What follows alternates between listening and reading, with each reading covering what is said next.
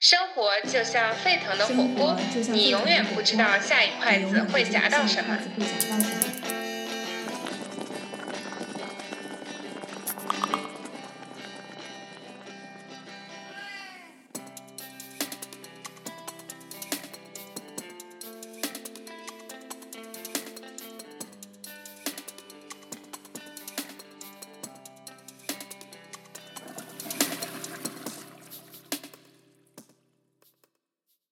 家好，欢迎来到这一期的 Chatpot，我是雪怡，我是婉君。今天我们的飞行嘉宾子树也回到了我们的节目。好，今天节目开始之前，我先问大家一个问题啊，你们你们都去过以色列吗？然后对这个国家的印象是什么样的？要不然我也没有去过，但是我爸妈去。啊，你爸妈这么酷，对，好 fashion，因为我爸是一个很喜欢历史的人。他很爱这种世界史啊，然后因为以色列它本身是一个呃宗教历史非常悠久的国家，所以他就很愿意去，然后就在那边的各种历史名迹里面啊留留 对留影。哇，好酷啊！雪姨呢？没有去过，我没有去过，我对这个国家甚至都没有太多的了解。我唯一知道它是几年前，就是我迷上他们一个以色列的一个小众的首饰品牌，颜色非常鲜艳，而且非常像那种中世纪油画上面的那个戴的那种首饰，然后我觉得特别美丽，然后我就去稍微看了一下为什么他们的首饰会是这种风格，然后才知道就是他们是几大宗教的汇聚地，有犹太教啊，还有伊斯兰教，还有那个基督教。然后也知道，因为有犹太人，然后他们聪明才智也是为世人所广知，所以他们得了很多诺贝尔奖。然后就小小小的羡慕了一番，觉得他们好牛。是的，我对以色列的印象就是一个新闻联播里面的国家，就是常年那个那一块地方为了为了抢石油战火纷飞。就咱们小时候那会儿的新闻联播，就每天那个最后五分钟绝对是留给巴以冲突的，然后重复性的台词说：昨日加沙地带又一联合国学校遭到炮轰，至少造成二十人死亡，引发国际社会关注。就对不起，有点过于那个愉悦，但是就是嗯，新闻联播常年。出现，所以让我感觉可能战争就是这个地方的关键词。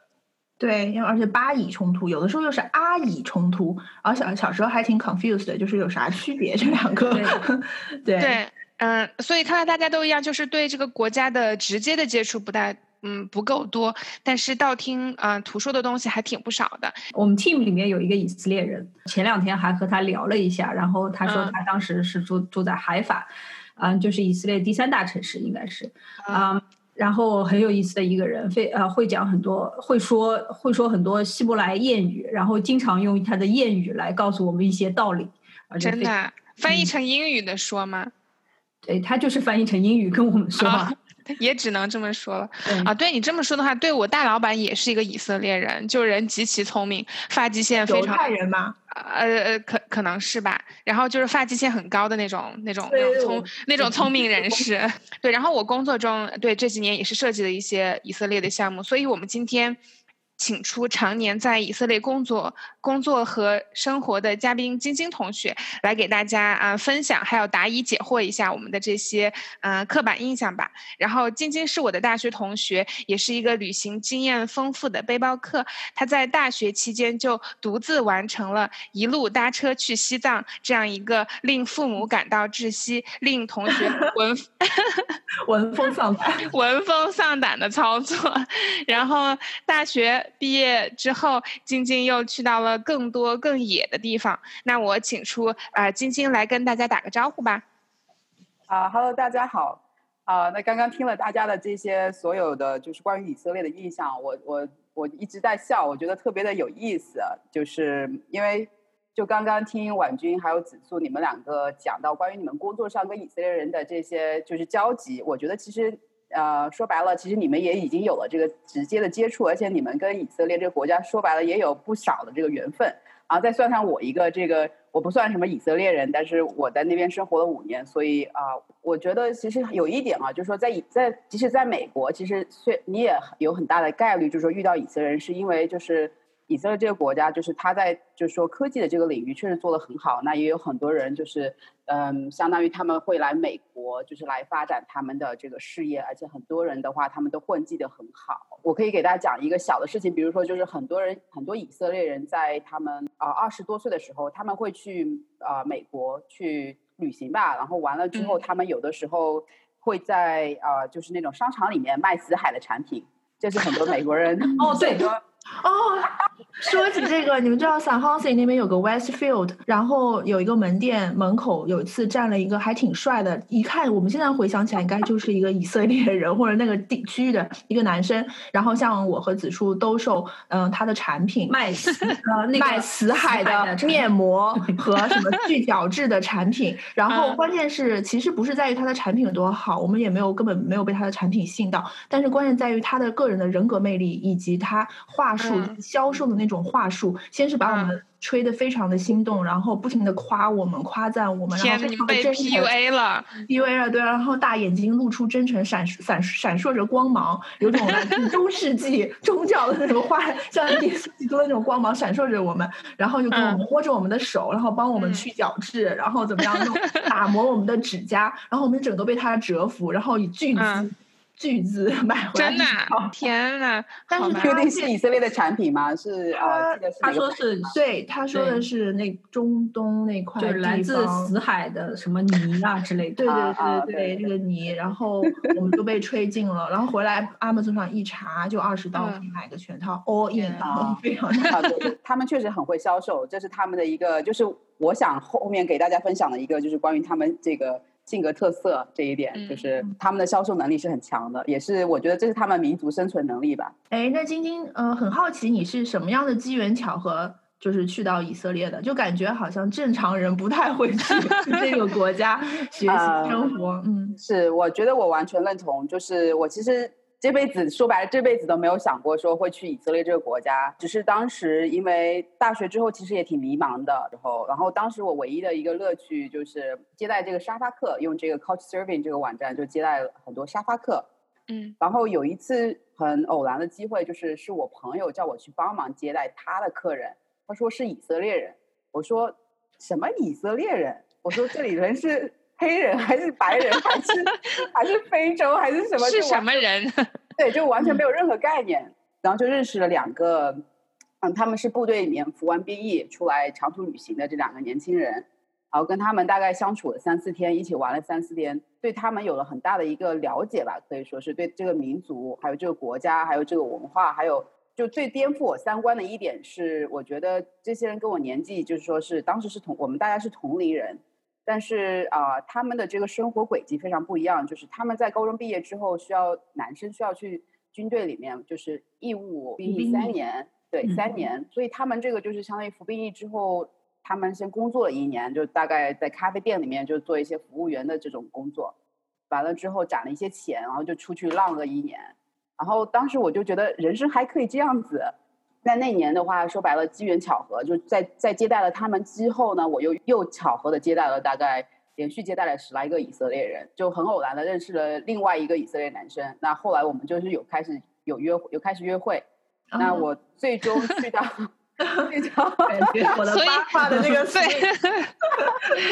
所以是为爱情去的吗？选择去以色列留学，当然跟这个。当时这个男生是有很大的关系，那他当时也是属于一个背包客。和还有一个因素的话，就是当时的话，以色列政府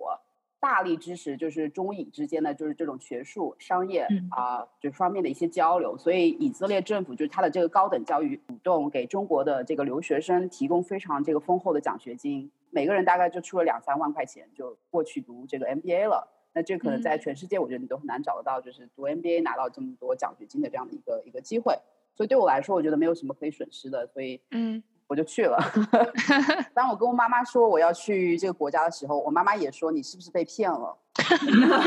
我妈妈说哪有学校给你这么多的这个奖学金？怕我被拐到那个地方之后，就前不着村 后不着店的。对对对对，童养媳啊。当然去了之后，我我有了一个更大的一个，就是说就是说想法上的一个改变。当然，其实我之前跟你们。提到的就是这种印象，其实一样的，之前一样，就是说在新闻里面大家都听到这个，就是说巴以冲突。啊，因为刚刚你们提到巴以冲突、阿以冲突，其实巴以冲突就是一个阿以冲突的一个一个缩影。嗯，就是因为以色列跟巴勒斯坦的冲突，那么就是阿阿拉伯世界借用这个嗯巴勒巴勒斯坦跟以色列这个冲突，就是用这个来找借口，相当于就是说制造更大的这个大范围的这样的一个冲突。嗯嗯。啊，那其实真正到了以色列之后，其实我我一下子就非常喜欢，因为我到了这个城市就是特拉维夫，它是一个非常现代。就说啊，高楼林立，然后非常就说啊，整个城市的话，它非常整洁干净，然后我觉得就是也非常的安详。那里的人啊，感觉他们生活每天就坐在咖啡店里面喝喝咖啡，然后很多人都拿电脑去咖啡店里面工作啊，然后咖啡店，然后每个人就是有很多狗，每个人都在遛狗的感觉，就觉得就是跟我想象的特别的不一样。所以没有到处从天而降的炮弹是吗？我讲的是这个是以色列的这个，就说这个城市，我当时去到这个城市特拉维夫的这个印象，其实啊，并不是说这些东西不存在，但呢，它其实只是在特定的区域，就是我们讲到的这个加沙区域，叫这个加沙地带，嗯，还有约旦河西岸，就这两个区域，就是属于这个巴勒斯坦的这个区域。那这个加沙加沙这个是在这个地中海的沿岸沿岸，所以是在西边，西岸呢是在东边。那这两个地方其实完全是相隔的，然后他们两个的，就是说统治的政权也是不一样的。我对那个特拉维夫的印象也非常好，因为为什么呢？就是说我们之前公司和现在公司在特拉维夫都有办公室，包括 Google 啊等都都在特拉维夫有办公室。然后我们和特拉威夫办公室的那个。嗯，也会有一些远程的开会啊之类的，就是当时就是感觉他们生活在一个非常就是和美国大城市啊，或者和任何世界上大城市没有任何区别的一个地方。确实那边的人才密度也很高。为什么各个公司都会去那边设办公室？因为那边确实值得，就是你拥有一个很好的一个办公室，就是特别是高科技公司。对，其实你们刚刚说到的这几点，它都是存在的，就是说它有它的冲突的一面，有局部的区域确实有会有这个冲突，还有甚至。有这个火箭弹，某一天突然你在新闻里面看到说啊，火箭弹又降降下来了。小白的问一下，就以色列到底有多大呀？啊，首先以色列是一个呃地中海沿岸的这样的一个国家，然后它整个国家就是靠着这个地中海的这个海岸线啊，这个国家其实非常的小，它只有这个两万平方公里。我们如果跟国内比的话，其实就是大概就是北京加上郊区这样子的一个地方，对，好小。然后。所以跟美国比的话，反正比德州比我在的这个德州 要要小很多。给大家更直观的概念就是，如果你从东开车到西边的话，差不多一个小时；如果是从这个北到南开的话，大概五个小时。然后，如果你想一天把以色列都给浏览这个结束的话，没有什么问题。第二个是这个国家，它其实几大城市：特拉维夫、耶路撒冷，还有这个海法，就是第三大城市。然后特拉维夫的话，就是以它的这个现代开放啊著称。就是还有它的这个就是科技多元的这个文化吧。其实它第一大城市是耶路撒冷，在以色列，你问任何人，人家都会说这个耶路撒冷是以色列的。嗯，对。看你看你问谁了，看你问谁了。然后，当时这个国家成立的时候，就是联合国是把它这个耶路撒冷列为一个国际城市。当时一九四七年的时候，但是后来因为发生了一些战役，然后以色列就是把这个就是耶路撒冷给占领了，所以就是耶路撒冷总体来说是在以色列的这个控制之下。啊，然后第三大城市海法，我住的这个城市就是海法，是。然后我给大家讲一个，就是以色列人对这三大城市的刻板印象吧，就是说是 party in Tel Aviv, pray in Jerusalem, and work in Haifa。嗯，我们我们解释一下，work in Haifa 就是 Haifa 是一个工作的城市，pray in 耶路撒冷怎么说？Jerusalem 就是在那边是去朝圣的。对。还有一个是什么？啊，特拉维夫是 party，特拉维夫的这个昵称是。A city never sleeps，这不是那个 Vegas 吗？就巴黎、Vegas 都号称这个，大家都抢这个名号。这这一句话里面就可以感觉出来这三个城市的一个特色吧，就是就是以色列的这个国家，它的这个结构也比较奇怪。它除了这几个主要的城市之外呢，它还有一些啊小一点的城市，然后它还有一些地方叫 Moshav，Moshav 就是有点像那种就是村庄，但是是自主自营的，就是就是那种就是嗯，相当于不是集体所有的。叫 Moshav 这样的一个名称，然后还有一个叫做基布兹，可能我不知道大家有没有听过，叫是以以一种共产主义理念搭建起来的这样的一个社区，最早是就二十世纪初的时候，最早一批就是就有这种很有理想的这些俄裔的这个犹太人，他们来到他们来到以色列，就是为了奋斗吧。但当时这个国家根根本就不存在，只是有这样的一批。非常有这样的梦想的这样的一批年轻人来到这个国家，建立了基布兹这种国内的人民公社的性质是比较相似的，就是我们在跟别人，比如我在跟别人解释的时候，我有时候会提到人民公社这个这个概念，这样的话大家可能能够更加直观的，就是能够知道，但它在某一些具体上面操作其实是啊不是不是完全一致的，对对对，基布兹有一个特色就是说。不管你做什么工作，你得到的薪水都是一样的。你作为工程师，还是你只是剪草的，或者是你做做饭的，就都是一样的薪水。那这样的话，不会有任何的，就说感觉他们是比我们中国社会主义还要社会主义的一个 地方。就是，所以很多年轻人他们会选择离开，就是基布兹，因为他们觉得基布兹没有，就是。在未来来说是没有什么前途的，对对对。但这种形式还是呃，就在以色列还还有两百多个，还是有存在的。那基布斯主要是靠这个农业。那晶晶，我们之前啊好几次提到就是犹太人，然后也也提到过阿拉伯人，所以我想问一下，犹太人是个什么概念？犹太人就等于以色列人吗？其实这个犹太人是一个，就是说种族上面的这个概念。以色列它是一个三大教的这个这个发源地。嗯，也就是我们讲的这个，就是说犹太教、这个基督教和这个伊斯兰教。那犹太人他其实是元祖是叫古代闪族的这样的一个分支啊，叫希伯来人。那希伯来人就是就古代的这个犹太人。这个犹太人跟阿拉伯人他们的 DNA 其实是最接近的啊，而且他们的这个祖先都是他们都认这个亚伯拉罕为祖先。嗯，嗯，就是亚伯拉罕他有两个孩子。生出来一个是犹太人，一个是呃阿拉伯人，因为他的正式生的孩子是犹太人，他的这个相当于他的这个小妾，真的呃都都不算小妾，只是他的仆人，就是他的仆人。所以这个不是宗教故事，咱们现在说，咱们说的是实事儿。这个这个也没有能不能考证，我就不知道了。这个但是圣经里面有记载，对，圣经上面有记载，对对对，因为他是当时他的老婆迷惘了。伯拉海的老婆莎拉，她不能生孩子，她九十九十岁了还，她就去上帝那里去祷告，就是为什么她就是她想要一个孩子，但同时呢，她又她又觉得她她希望她老公有个孩子，所以呢，就让她的这个仆人去跟这个生孩子，然后呢，结果她仆人先怀孕，先生了孩子，那这个就是阿拉伯人的祖先，然后后来莎拉居然有一天怀孕了，九十岁高龄怀孕了。生出来一个孩子，是以色列的，呃，是犹太人的祖先，犹太人的祖先。这个就是他，他叫 Isaac，就是他的这个孩子叫 Isaac。嗯，然后有阿拉伯人这个祖先叫 Ishmael，我也不知道中文怎么说这个名字。对，所以后来这个相当于正式生了孩子之后呢，就把这个仆人跟仆人的孩子，就是给了他，相当于给了他们一点家当，然后就让他们走了。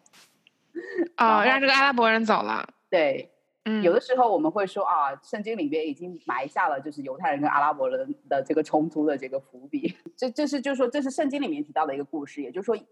这个以色列人最早的时候他们就生活在那个区域。后来以色列这个国家它遭受到各个就是前这些古代势力的一个入侵和统治，包括像这个就是巴比伦王国、波斯王朝，还有像这罗马帝国，还有这个拜占庭等等。所以就是因为这些历史的这势力的这个统治，导致就最后的罗马帝国统治了这个耶路撒冷之后，所有的犹太人被驱逐出境。就他们规定，就是犹太人不可以，就是回到这个耶路撒冷来生活，只允许，比如说他们一年一次在四月份这个逾越节的时候，呃，来这个就耶路撒冷来朝圣。也就是说，在两千年前，其实犹太人相当于就已经被驱逐出境，就散落在世界各地。也是为什么他们会在这个欧洲啊、中东国家，还有这个北非这些国家就说生活，就是就是对。所以，相当于犹太人在外面就流浪了两千多年。现在这个以色列这个区域，它的故事继续延续，就。基督教势力衰退了之后，这个阿拉伯势力崛。公元七世纪的时候，十字军就是这个东征失败之后嘛，那这个这个当时这个区域我们叫巴勒斯坦区，当时都没有不叫以色列，就叫巴勒斯坦区呢，就被这个阿拉伯帝国所占领。然后，所以呢，从那时候开始，就是阿拉伯人成为那个区域的主要的这个居民。十六世纪的时候，又被这个就是有一个非常强大的这个这个势力，就叫这个奥斯曼帝国。那奥斯曼帝国呢来了之后呢，又统治了这个。这个以色列这个区域，啊，一直到一直到这个就是说世界这个一次大战的时候，英国以色列就是这个巴勒斯坦区域成为英国的一个托管地，啊，是这样子的一个大概就是一个轮流，就大家好像轮流当主人的这样的一个一个节奏。但是，对于犹太人来说，他们那时候他们大部分的犹太人都已经不在以色列了，只有少部分可非常少的一样，就是说一些人是世世代代生活在那个地方。嗯嗯啊，对对，十八世纪开始有这个移民回归潮，然后慢慢慢慢的回来，然后通过买地的形式，嗯然后一开始人少，所以那个阿拉伯人也不介意。后来人越来越多，特别是随着一战、二战之后，还有这个西安主义的崛起，人越来越多，那当地人肯定不爽了，对吧？那嗯这个就是说，相当于就是说，他们来了之后，把他们的所有的这些好的地方都给占了，都给买了。嗯那他他们觉得我的这个祖先在我这里生活了世世代代，生活了一两千年的，就是凭什么你你你你现在就就讲不清楚了，讲不清楚了，说嗯。白了就是到这块地成你的还是我的？嗯。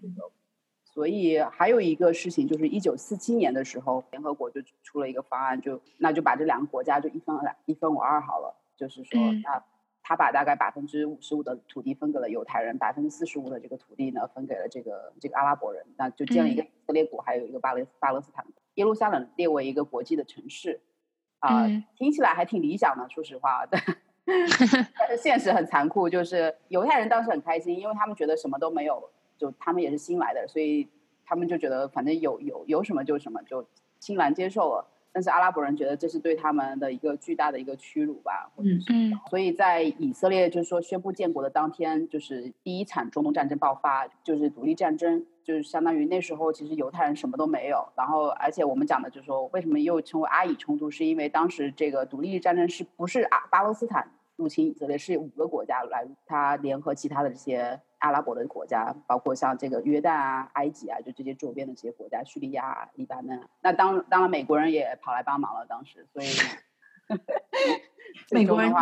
美国人插一脚 但是当时我觉得，其实美国帮助以色列，嗯，血缘上就是因为有很多犹太人是在美国的嘛，所以说在这个血缘上，他肯定是有一定的 bonding。还有一方面，我觉得其实美国当时他是觉得以色列和他是有就是价值观是比较相近的一个国家。就是你不要说那个五个阿拉伯国家入侵，嗯，以色列，美国帮了以色列，但是其实英国和法国是在背后帮阿拉伯国家的，所以就是说这些地区冲突其实背后都是大国的一些博弈吧。嗯对对对，其实中东的这个现在就是这个现现状，其实说白了就是还是就是大国的这个纷争，对。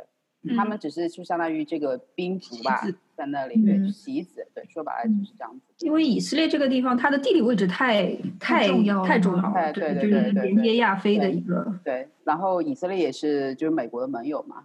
嗯美国嗯在。中东地区这个比较特殊的这个盟友，对，就他们之间。的关系确实非常特殊。嗯，对，我之前看到一句话说，美国和以色列的关系就是以色列需要一个干爹，美国需要一颗棋子。嗯。然后总来说就是可能就是美国为了在中东提高话语权，还有石油的问题，然后这样布嗯。局。OK，之前嗯，晶晶你提到就是嗯，一个家里面生出来两个娃，一个他们觉得自己是以呃犹太的，另一边觉得自己是阿拉伯人，所以他们其实从一开始他们其实是 sibling 嘛，对吧？但是后面 其实发生了很多的战争，就产生了一些内部的矛盾的。所以我想知道，那现在以色列相对稳定下来了之后，它的人口一个结构，它都有哪些族的人，还有他们是不是能够融洽的生活在这里？现在的话，以色列我们刚刚有讲到，它一共是这个主要是八百五十万人口，它的人口一直在上升。以色列它是一个 OECD 的国家，也就是说，其实它是一个呃第一世界国家，就是它其实是跟欧洲，比如说那些国家去比的，经合组织的国家，它的这个人口每年都在增长，增长率挺高的，它的生育率是所有国家是最高的，可能每个人嗯。能够达到就是二点八这样子。当然，阿拉伯、阿拉伯妇女她生的这个孩子的数量会比犹太太人要多一些。但犹太人的生育率也是很高的，因为这个国家非常鼓励生育，因为他们嗯。人口少嘛，所以的话，嗯。他们就是人多，就是不是说人多就是力量，但对他这个国家来说，确实是啊、呃需要更多的人口来保卫他们的这个国家，因为他们的一些安防上的这个措施也是，还有他们之前在大屠杀等等各个就是历史事件当中所流失的这些人口，所以他们非常嗯鼓励这个生育。那现在就是犹太人的话，将近在以色列有六百多万。六百多万的人口，然后另外呢有两百多万这个阿拉伯人，他是拿以色列护照的，也就是嗯当时一九四八年开始打仗的时候，就说阿拉伯人有两种选择，一种就是你你就离开以色列，然后第二种就是你可以留在以色列，就是他们会给你以色列的这个身份。嗯，然后你可以继续在以色列生活。那当时很多人选择离开以色列的也有很就，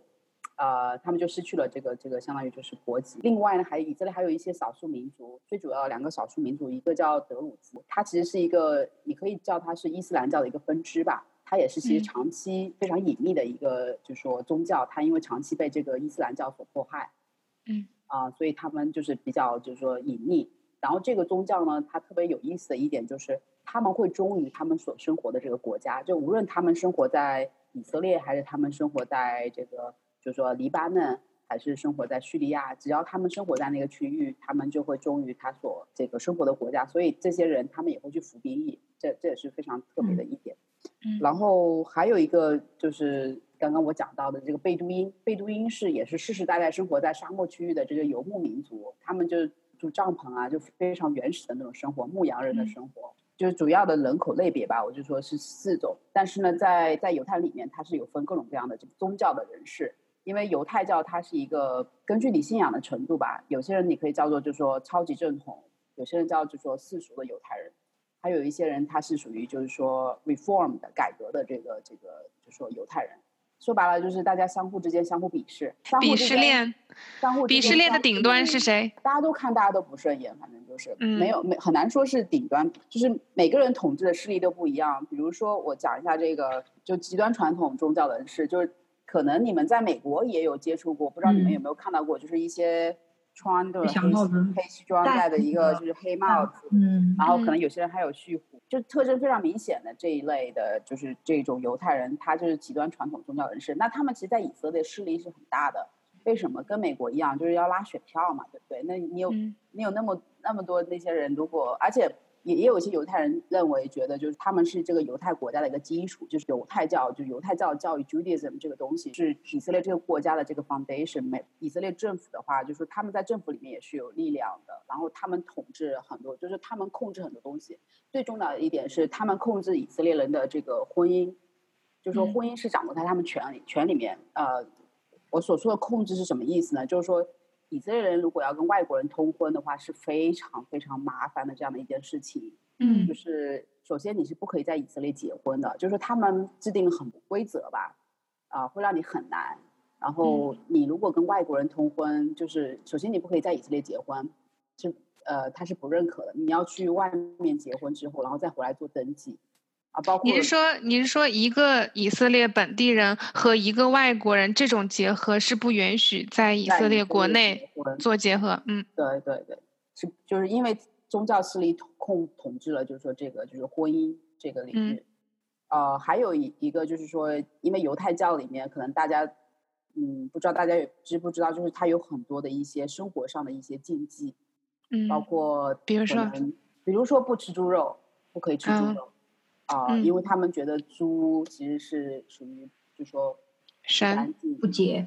哦，不洁不是神啊啊！其实伊斯兰教里面也是一样，就是他们认为猪是这个不干净，不是不是说是神，哎，不知道哪传出来有这个说法，但其实真实是因为他们觉得就是不干净。那其实现在医学也证明了，我们人跟猪的这个 DNA 其实是非常相近的，其实就是说啊。我我听说的是，因为他们觉得猪什么都吃，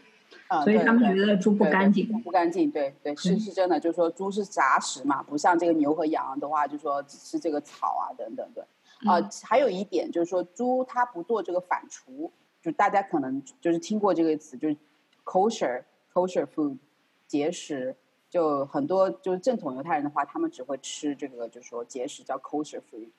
嗯，那。Kosher food 有一条就是说，这个动物必须要反刍的。如果然后吃鱼的话，就是鱼要有这个脊柱，要有鳍，有很多奇奇怪怪的规定啊。还有吃完吃肉跟奶不可以同吃，因为圣经里面说，如果用呃羊的这个奶去乳这个小羊羔的话，太残忍了。所以他就觉得肉和奶不可以同吃，就是说你只能等你肉吃完了，然后肉消化差不多了，然后呢才可以吃奶，就喝一个乳制品，所有相关的东西。然后他规定，比如说你，我忘了几个小时区间，但但是就是说，他说你八小时之内，比如说身体就没有肉的成分了，那就可以去 吃奶的奶制品，包括比如说周末我在以色列是没有公交车的，周五下午开始到这个周六晚上就没有公交车了，如果没有车你就很惨，然后为什么？因为宗教人士他说不可以，上帝告诉你周六要休息，安息日不可以工作，不可以开车就是工作劳作，不可。哇，那周六就可以不用加班了耶！好像是什么周六？真的吗？你周六就可以跟他说，呃，因为我要安息。但是最正统的是，你都不能接触有电。对，你在干嘛？你不能，你不能上班，你也不能看电视，不能用电脑。不可以用电，有这样的一个理论，就是说你不能碰开关。假如说你可以，你可以周五把那个电一直开，那你就不要关了就可以。这个可以用开关可以吗？啊，声控。哦，声控。你这个天哪！上帝没有想这么多，不知道现在还出来了声控的事儿。那上帝没有说星期天也不能加班吗？星期天，星期天是这个犹太历的第一天，所以第一天我们是。一个一周是从周日到周四，啊，这样的是为上帝为什么不多布置几个安息日呢？当年上帝需要你们劳作，上帝给你一天休息，很很很宽容了。对啊，因为上帝七天创造世界嘛，最后一天是休息。对对，最后一天是休息。而且犹太历它的一天是从太阳下山开始，嗯，所以是从周五的下午开始，就太阳下山开始到周六太阳下山结束，这样一天完整一天算下来是一个安息日。嗯啊，所以关于安息日的这种就是奇葩的规则特别特别多，包括如果你去酒店里面上个电梯，如果一不小心坐到那安息日电梯的话，你还不可以，你你就不用按按钮，因为它每一层楼都要停。想象一下，如果你你酒店它设定好的是吧？它是给那种宗教人士设置的，就是因为它不能按按钮，不允许按按按钮，对，所以 所以你要是不小心坐进去。呃，这是一个大的原则，所以无论你做什么工作，就是周周六就是说是不可以工作，因为周六是安息日这样一个概念。嗯，嗯，我我记得我刚到以色列的时候，我非常喜欢安息日，为什么？因为安息日没有车，在路上你想干嘛就干嘛，然后嗯，车非常少吧，就有，但是会影响正常生活吗？会的吧，因为大家都不工作，但是你出去也没有事情干。说有没有开这个店？基本上没有，大部分店都是关门。因为你要开的话，首先你要罚款，被罚款。是只有正统犹太人会过这个安息日，还是就是其他的犹太人也都会过？对，是这样子的，就是说现在因为每个人的就是就是说虔诚程度是不一样的。嗯，有些人他可能就是会选择，就是说啊，比如说我周末我就不开车。最后这个东西其实非常的就是宽松的，每个人其实都可以选择，特别是一些世俗的犹太人。他可以，比如说，他可以不遵守很多东西，但他可能不吃猪肉。嗯，对。然后他可能无所谓周末开不开车，无所谓周末看不看电视，就他他这些他都无所谓。但是比如说说到这个，就是吃猪肉这块，他可能就是不吃，或者是其他的一些行为啊，他可能就是就他觉得他这个是对他很重要，他就想要遵守。有一有一些可能就出于一种习惯，因为他从小就在这个环境长大之后，对他来说。就说说到吃猪肉好了，就是他可能已经不喜欢猪肉的味道了，也不知道猪肉的味道是什么，他就不会有这个想法想要去吃猪肉或者想吃海鲜，海鲜也不可以吃。其实因为在以色列还有一个节日叫赎罪节，啊，就那天呢，就是说所有东西都 shut down，所有东西都关掉，就是所不所有的公司都不可以上班，然后所有的车都不可以开，那个是百分之百的，就是整个国家相当于就是关闭的状态。然后那天你。而且你也不能吃东西，不能喝水，二十五个小时。他叫赎罪节，就是说你那天你应该是跟上帝去，就是赎罪去。嗯，对，就是说你要去反省你今年这一年你做了哪些不好的事情，然后你下一年你要来改进这些事情。对，嗯，这样子就有这样的一天，不喝不吃不喝，然后也不能享受也。不能做任何的，就是说娱乐的这种东西，比如看电视啊、玩手机啊，就你手机也不能碰，就是纯忏悔。对，对，就说它是一个安息日的加急版。嗯，就所有的活动，就是娱乐活动都不可以做。很多人，比如我，我知道有一个很流行的活动，就很多人会骑自行车从，比如特拉维夫到海法什么的，因为那天没有车嘛，你躺在路上都可以。嗯，对，然后。就是很多小孩子都非常喜欢那个节日，因为他们可以那天就终于可以到路上去骑车，不用担心被撞啊或者什么。就，然后就是一个特别的节日。我也试过，我有一年终于鼓起勇气，打算来尝试一下这个犹太人这个节食，然后说让我二十五小时不吃东西，我也来试试看。然后我就想到了一个捷径，就是说，那好吧，我先我现在大概五点钟的时候，然后吃了很多东西。嗯。然后我就马上去睡觉去了。就是太阳下山之后，安息日就开始了嘛，然后就去睡觉了，然后就从那天大概下午可能六七点左右开始睡，就睡到第二天十点钟。起来之后就是很难过，就是又渴，然后又觉得又哦，水也不能喝啊。起来之后我大概又扛了好几个小时，就因为不能吃东西，也不能喝水，然后就后来就觉得有点心智不正常了，开始。哎，为什么听上去感觉犹太教的这个很多规定跟伊斯兰教的很像？包括就是不能吃东西，伊斯兰教有斋月，他们好像一个月不吃东西，一个月。然后也是对猪，伊斯兰教也是不吃猪肉，对对对对，对吧？就是是因为也是什么那个圣经里面上帝说 这是另外一个 sibling 吗？其实其实是这样子，就是说其实。说白了，如果说我们把三个宗教、三大这个宗教，就是犹太教、基督教跟伊斯兰教，如果拿来对比的话，其实犹太教跟伊斯兰教在教义上其实它是更相似的。嗯。啊，对对对，就是如果你真我我也没有读过可兰经啊，是就是说听我的这些犹太人的这些朋友啊，还有就在网上查到的一些信息，就是说确实这两个交易其实更加相似。包括讲了嘛，就把他们的这个这个亚伯拉罕这个人同样的视为这个祖先。然后像这个就是说节食，这个斋月有点不一样。斋月的话，它是就是下太阳下山之后，你可以开始吃东西。对，那就反过来。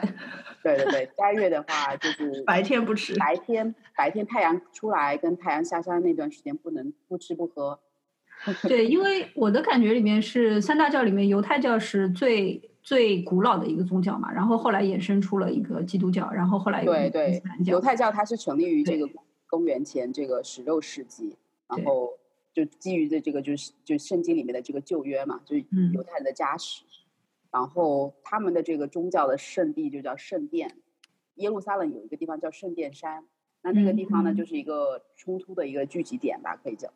叫对新闻联播经常出现。然后基督教是在呃公元一世纪的时候起来，像我们的日历现在这个基督日历嘛，那我们讲的这公元前公元后。然后伊斯兰教它就是发源比较晚一点，因为它在公元七世纪才这个发源。伊斯兰教就是为什么他们就是跟犹太犹太教有这个冲突，特别是关于在这个耶路撒冷，为什么老是要争耶路撒冷这块地域？就是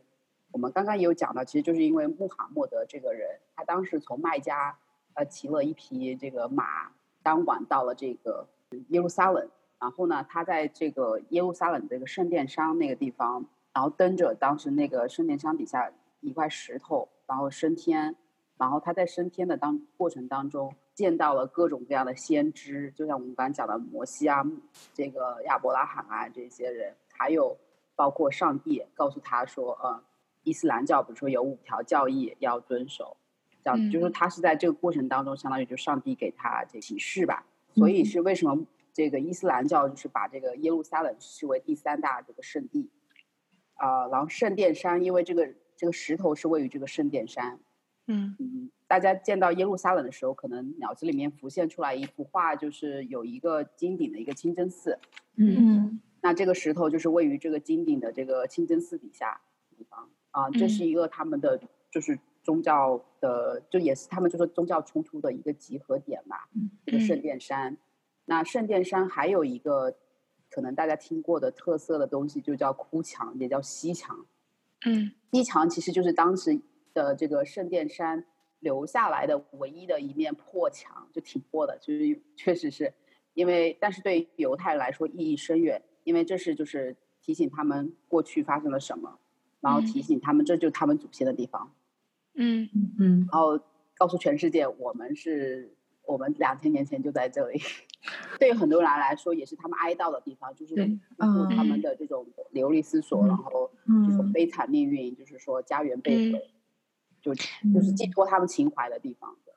所以，所以“哭墙”这个词是英文的翻译吗？就是他他或当地的语言也是说“哭”吗？啊，不是。呃，这样子就是哭墙，其实哭墙、西墙都可以讲，因为就是西墙是讲从它的这个角度上来讲，就它在西边，所以叫 west like western wall。嗯。然后哭墙是因为就是说这个墙就一般很多人去那边，很多人会哭，犹太人会哭，然后所以英英语也把它叫成 wailing wall。哎，我补充就是那个。耶路撒冷，因为同时它也是基督教的圣地嘛。我我记得我爸去的时候，他说有，呃，他会带你去一个看一个，嗯，基督当时被钉上十字架以后走的那个哎，圣。路吧，对圣母大教堂，这个叫圣母大教堂，就是对，呃，对，因为基耶稣基督就是说我刚刚讲了他的出生，还有他的这个大部分的生活经历是在以色列北部，就是拿撒勒，还有加利利湖区域，他在那边就是说啊传教布道，然后在他就是说生平的最后的一周，他来到了耶路撒冷，然后呢，他是在耶路撒冷就是说被捕。然后呢，最终呢被审判，被钉上十字架。所以呢，他被钉十字架的地方呢，就叫圣母大教堂。这个耶路撒冷老城里面也会有呃十四站，就是说标记，就是说当时这个耶稣从被审判，然后到最终背上十字架，怎么样子一步一步，最后到这个被钉十字架，就是说这个整个过程吧，就是有有有十四站这样的一个点。啊，对我们叫这个，它它很多东西就名字都是拉丁文的名 v i d o l o s a 就是讲的他就是说痛，呃，应该是叫痛苦之路还是什么，就大概是这个意思。